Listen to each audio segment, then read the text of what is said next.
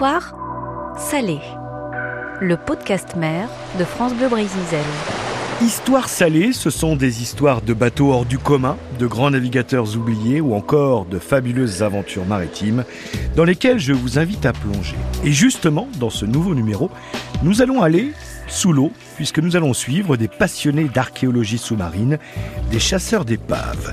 Ce ne sont pas celles qui sont déjà connues, localisées, déjà visitées qui les intéressent, mais plutôt celles qui restent à découvrir. Ces bateaux qui gisent dans les fonds marins, qui évoquent l'accident, la catastrophe maritime, mais elles sont aussi synonymes d'aventure et de voyage. Alors en quoi consiste le travail de ces passionnés qui traquent sans relâche ces belles englouties? Je me suis rendu chez l'un de ces détectives de la mer, à Quimper, dans le Finistère. Il s'appelle Benjamin Pépi.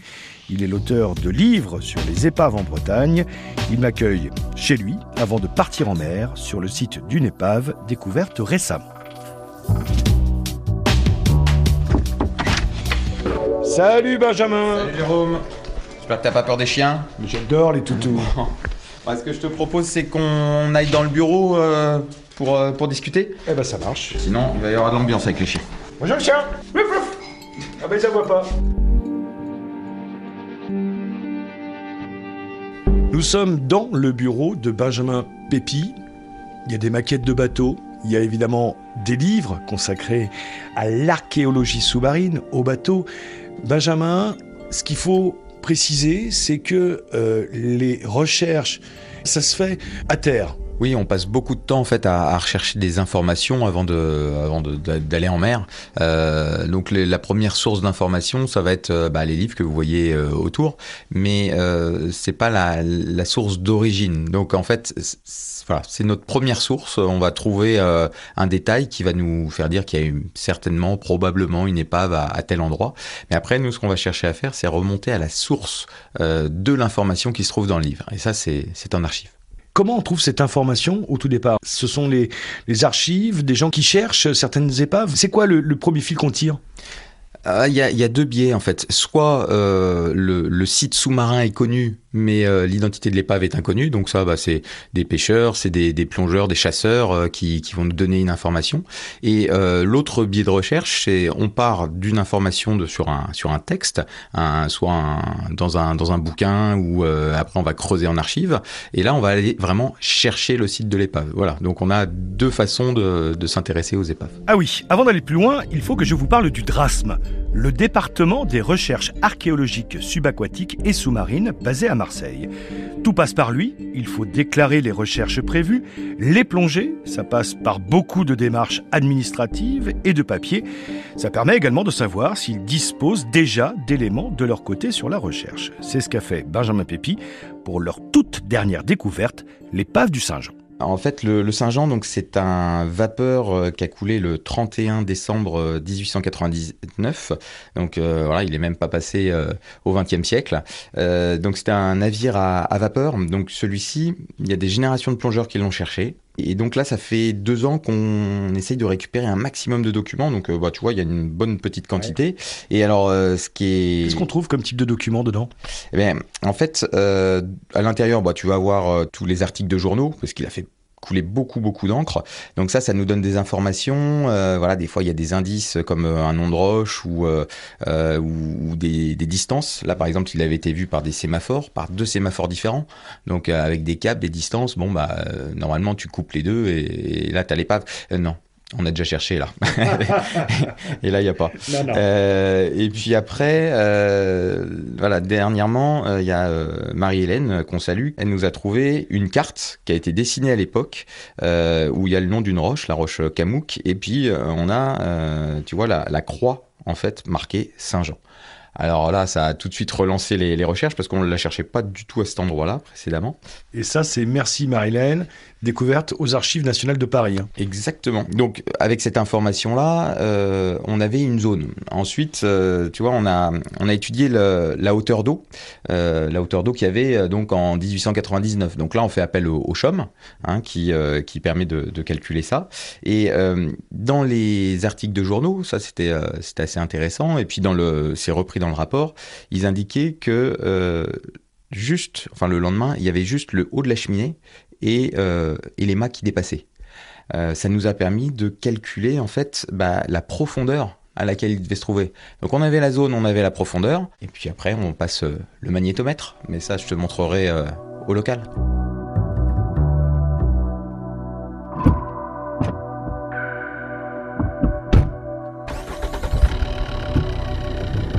Direction la SEB, un club de plongée basé à Quimper, dans le Finistère. Parmi leurs activités, la recherche et l'identification d'épaves situées entre Brest et Lorient. Un autre chasseur d'épaves, Jean Rouleau, prépare le matériel avant de prendre la mer et de plonger sur l'épave du Saint-Jean.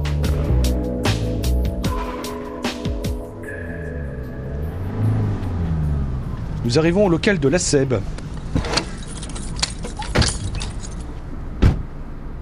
Et il y a Jean qui nous attend. Bonjour Jean. Bonjour à tout le monde. On est où là Jean? Voilà, on est au niveau du compresseur. Bah, c'est là qu'on vient charger les bouteilles. Et puis euh, bah, on va embarquer les bouteilles dont on a besoin aujourd'hui, euh, qu'on a gonflées à 230 bars. Et ça va nous permettre une plongée sur la zone sur laquelle on va. Là, euh, on a une heure de plongée tranquille. Quoi. Là, le compresseur donc pour les bouteilles. Et à côté? Bah, à côté, on a tout le matériel euh, qu'il nous faut quand on sort euh, comme ça en, plongée. À côté de ça, on a euh, le magnétomètre que tu vois là. C'est le découvreur, lui. Bah, c'est une grosse aide à la découverte à partir du moment où on a une épave métallique qui a une résonance importante, parce qu'en fait le magnétomètre c'est une torpille que tu remorques derrière le bateau à une distance suffisante pour ne pas être perturbé par le moteur du bateau. Et euh, tu, en fait, c'est quelque chose qui détecte les changements magnétiques. Et une masse métallique présente euh, une anomalie magnétique. Et donc, euh, l'appareil nous indique par un, un signal sonore, d'une part, qu'il y a quelque chose qui se passe au fond, à l'endroit à pic au-dessous du magnétomètre. Et en même temps, on a euh, une courbe qui s'affiche sur un écran et qui nous permet de voir que effectivement, il y a quelque chose d'intéressant, sinon de très intéressant, qui se manifeste. Et ça, c'est la torpille. Alors, tu vois cette torpille là, euh, qui est noire, euh, celle-là, on la remorque au pendant d'un petit radeau. On a un radeau en surface, en PVC, qui est remorqué à une trentaine de mètres derrière le bateau pour ne pas avoir l'interférence des masses métalliques de notre bateau de remorquage. Et euh, cette torpille, en fait, euh, on la stabilise à quelques mètres sous la surface et elle, euh, elle nous indique les changements magnétiques. Donc, lors de la première journée, on a fait des passes de 50 mètres. On a repéré deux zones prometteuses. Et donc là, on va euh, ensuite faire des passes de 15 mètres pour essayer d'affiner un petit peu la, recherche. On a quelque chose. Là, ça sort carrément de l'écran.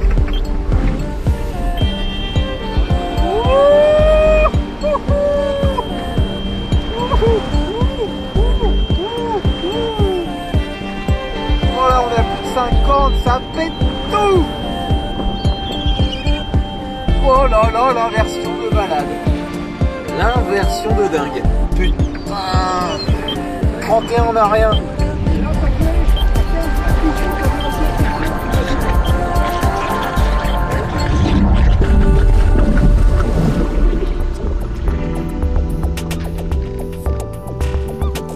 Ça donne ça, ça bip fort quand on tombe sur une épave, un grand moment d'émotion. Et puisque le matos est prêt, eh bien on embarque.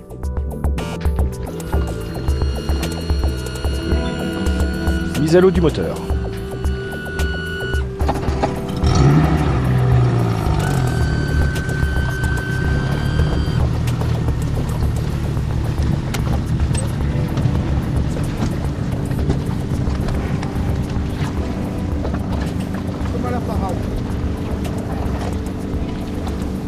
Nous sommes à bord du Zodiac, au Guilvinec, dans le sud Finistère. C'est Jean qui pilote. Où est-ce qu'on va Là, eh ben, on va sur le site euh, du Saint-Jean et euh, on va faire une petite plongée dessus parce que, comme on te l'a raconté, on l'a trouvé en magnétométrie. Donc, on a un écho magnifique. On a identifié l'épave et là, ben, on va se faire plaisir. On va couper un peu de laminaire pour euh, dégager la zone parce que c'est très riche en biotope mais aussi en, éléments. Il y a les membrures qui, euh, qui sortent, l'arbre d'hélice euh, qu'on voit, l'hélice ayant été démontée par des ferrailleurs et différentes, différents objets qui font rêver tout un chacun. Benjamin, cette mer d'Iroise et ce secteur du sud Finistère, mais également tout au long des côtes bretonnes, c'est vraiment euh, une mine d'orne en terre d'épave. Il y a beaucoup d'épaves dans ce secteur. Hein. Ah oui, c'est complètement hallucinant parce que c'était c'est une grande route maritime. Tous, euh, tous les marins qui voulaient passer euh, de l'Europe du Nord à, au sud, euh, passer forcément par, par les côtes bretonnes. En plus, comme on le sait, c'est quand même assez mal pavé. Hein. Donc, entre les courants, le brouillard qu'on pouvait retrouver très fréquemment, il y a énormément d'épaves. Et des épaves de toutes les époques également. Oui, et surtout avant le GPS, on va dire. Parce que bah, quand c'était fait à l'estime, par exemple, sur la, côte sud du Finistère, il y a beaucoup de navires qui s'y sont perdus euh, venant d'Espagne parce qu'ils transportaient du minerai de fer. Et comme euh, bah, à l'époque, en fait, on n'utilisait que les, compas pour se, diriger et les estimes, euh, bah, les compas étaient souvent faussés par le minerai de fer. Et donc c'est pour ça qu'on en a énormément du côté du Guilvinec parce qu'ils pensaient qu'ils allaient passer la, pointe bretonne de nuit finalement les, les, phares étaient confondus, il n'y avait pas une bonne visibilité ou de la brume comme on disait. Et, voilà, ils se perdaient sur les, sur les hauts fonds. Le Saint-Jean, sur lequel on va plonger, c'est un bateau en métal, un bateau vapeur, mais pour toutes les épaves en bois, c'est beaucoup plus compliqué. Oui, effectivement, euh, là on a pu voir avec le magnétomètre, euh, il y avait vraiment un grand signal sur, euh, sur cette épave, mais quand c'est en bois, ben, on arrive à retrouver, grâce au magnétomètre, celles qui avaient des canons à bord ou qui avaient du lest en fer, mais toutes les autres, par contre, c'est extrêmement difficile. et là, il faut qu'on s'appuie davantage sur des, informations données par les pêcheurs, par, par les chasseurs sous-marins. Combien de temps on va mettre là pour aller sur l'épave? Et à combien on va plonger Alors d'ici, on va mettre euh, un quart d'heure à peu près de, navigation pour aller dessus et on va plonger euh, dans une zone qui va se situer entre 10 et 12 mètres. Et c'est Jean qui va s'y coller.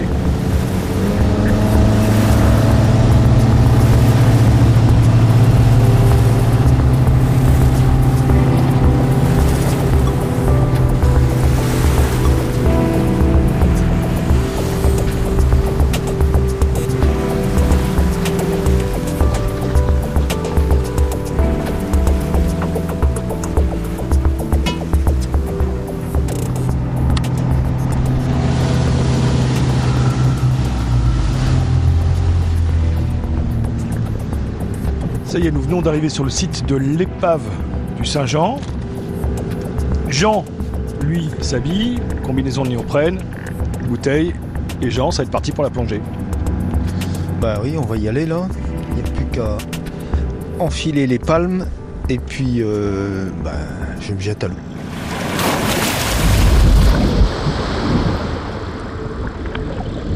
En surface, Benjamin Pépi assiste au spectacle grâce à un retour vidéo. Incroyable. Le sifflet à vapeur, c'est vraiment exceptionnel. Ah, on voit vraiment que l'épave est encore vierge. Hein. Alors vous voyez ici les membrures qui nous indiquent que nous venons de trouver une des limites de la coque. sous la coque, l'ambiance est bien différente. Il n'y a plus d'algues et les objets sont beaucoup plus visibles. On voit que les hublots étaient fixes et en deux parties. Ça, c'est beau. Et regardez, en fauchant les algues, Jean a fait apparaître l'arbre d'hélice qui semble sectionné.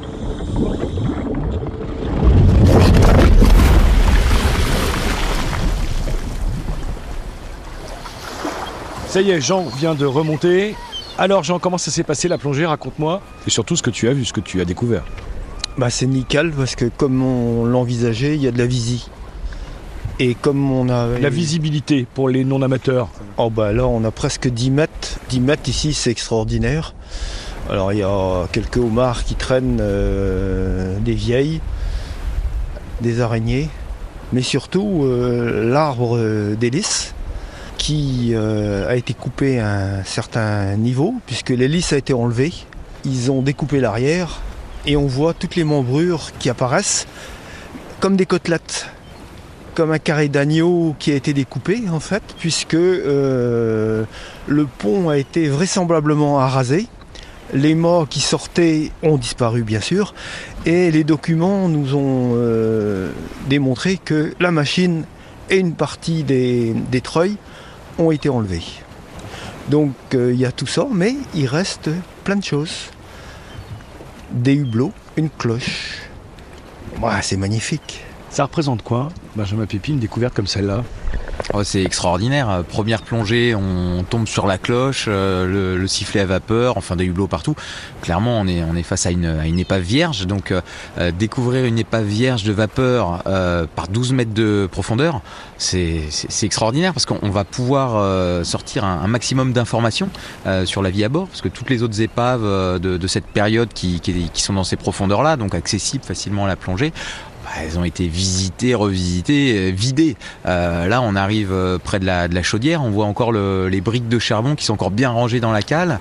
Voilà, tous les hublots. Alors c'est marrant parce que c'est des hublots de coque, donc il y a, deux parties, une partie de chaque côté de la coque. Mais là, la coque a disparu, donc on retrouve les deux parties collées. Donc bah, si, on n'avait pas, si ça avait été bougé, on n'aurait jamais eu cette information. On aurait supposé que c'était deux hublots différents, alors que là, c'en est, est qu'un seul. On va faire remonter l'info au drasme maintenant. On va leur demander maintenant l'autorisation de, bah, pouvoir sauver un peu tout ce mobilier parce que euh, c'est évident que voilà, l'information va vite se savoir. Euh, d'ailleurs, l'émission là, euh, et, et, ça va être visité. Ça va être visité et forcément, il y a quelques souvenirs qui vont être prélevés. Et donc, bah, tous ces objets en moins, c'est autant d'informations en moins sur, sur la vie à bord de ces, de ces vapeurs. Donc, on va essayer de, de, voir avec le DRAS si on peut récupérer bah, les objets les les, plus rares. Alors ce qui est compliqué, c'est qu'on est obligé, euh, euh, c'est logique, hein, de, passer par euh, une entreprise qui fait des, traitements qui s'appelle Arcantique, euh, parce que c'est des traitements assez compliqués. Hein. Le, métal sous l'eau, bah, vous savez ce que ça donne. Hein. Il y a beaucoup de corrosion, donc il faut traiter, il faut les, euh, préserver, et ensuite il faut qu'on trouve également un, lieu pour l'exposer au public. Parce que le but c'est pas que ça reste dans, un hangar, mais que ce soit vraiment exposé au public. Donc euh, notre travail maintenant, ça va être de, faire une topographie du site, c'est-à-dire vraiment essayer d'avoir une restitution la, plus fiable possible du site avant de prélever les objets. Parce qu'une fois qu'ils sont enlevés de leur contexte, bah, ils ont beaucoup moins de valeur. Euh, donc euh, là, la, cloche, le sifflet à vapeur, tout ça est, encore en place. Et on va prendre des photos, on va faire de la photogrammétrie autour, de façon à essayer de restituer le, bah, le maximum d'informations. Là, on est sur l'épave du Saint-Jean, mais quel est l'avenir des recherches d'épaves? Est-ce qu'il y en a encore beaucoup à découvrir? Ah, il y en a encore euh, énormément à découvrir, alors que ce soit à découvrir ou, à étudier, c'est-à-dire à identifier. On a des, gisements de canon. La plupart des gisements de canon, euh, voilà, ils sont indiqués comme ça, gisements de canon. Nous, ce qu'on veut, euh, c'est aller jusqu'au bout des choses et euh, réussir à, mettre un nom en fait sur, euh, ces gisements de canon qui, la plupart du temps, en fait, sont, des épaves.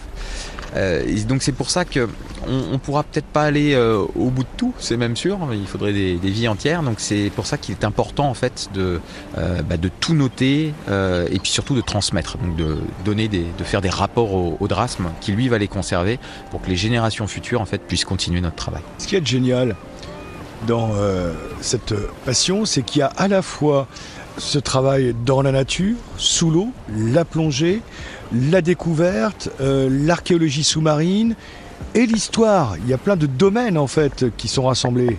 Ah, l'histoire est, et même je dirais la, la, la préhistoire. Parce que là on s'intéresse de plus en plus euh, à la période préhistorique. Parce qu'on sait qu'avec la montée des eaux en fait le, le trait de côte euh, se situait à, l'époque préhistorique se situait beaucoup plus loin beaucoup plus au large.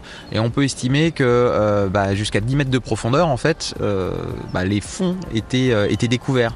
Donc euh, là on travaille actuellement à la recherche de, de dolmens immergés.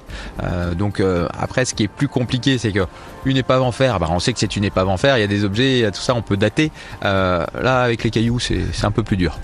Pour l'instant, mais qui sait. Merci, messieurs, en tout cas, de m'avoir euh, embarqué.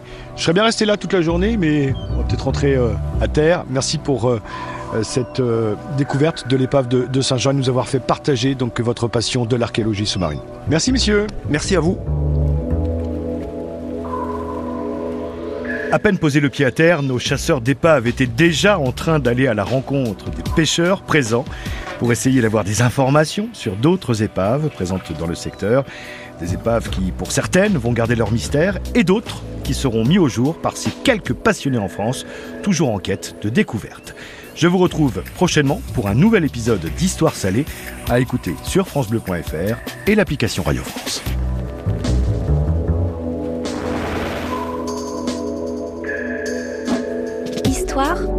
Salée.